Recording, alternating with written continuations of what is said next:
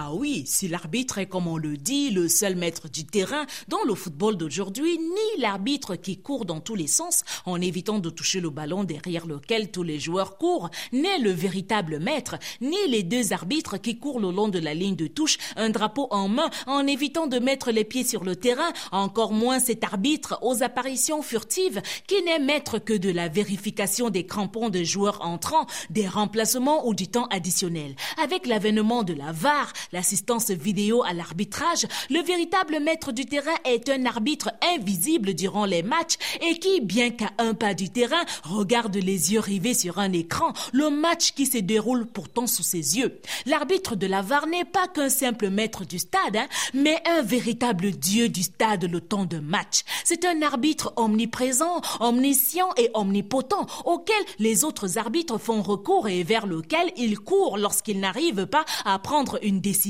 J'ai dit, hein, tu étais hors jeu ou tu n'étais pas hors jeu. Tu dis que tu n'étais pas hors jeu.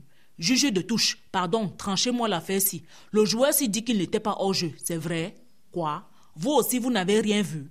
Vous me servez alors à quoi? Bon, vous tous, attendez-moi là, je pas demander à la VAR. Alors que les autres arbitres suent sur le stade parfois plus que les joueurs, l'arbitre de la VAR en mangeant des pop-corn et buvant un soda dans sa cabine comme au cinéma te fait revivre au ralenti un match qui allait à la vitesse grand V, revient en arrière, accélère l'image et fait des pauses pour scruter le moindre détail. Il regarde en plan large ou en plan rapproché, en vue aérienne, en plongée ou en contre-plongée, en vision panoramique et même en diaporama. Seule une panne d'électricité ou de caméra au moment où le joueur commet une faute peut tromper la vigilance du véritable maître du terrain.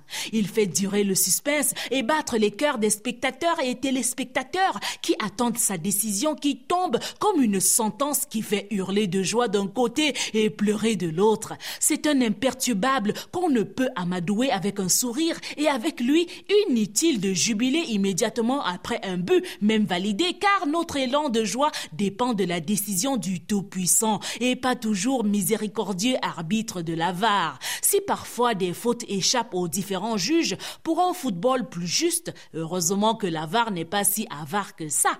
À vendredi.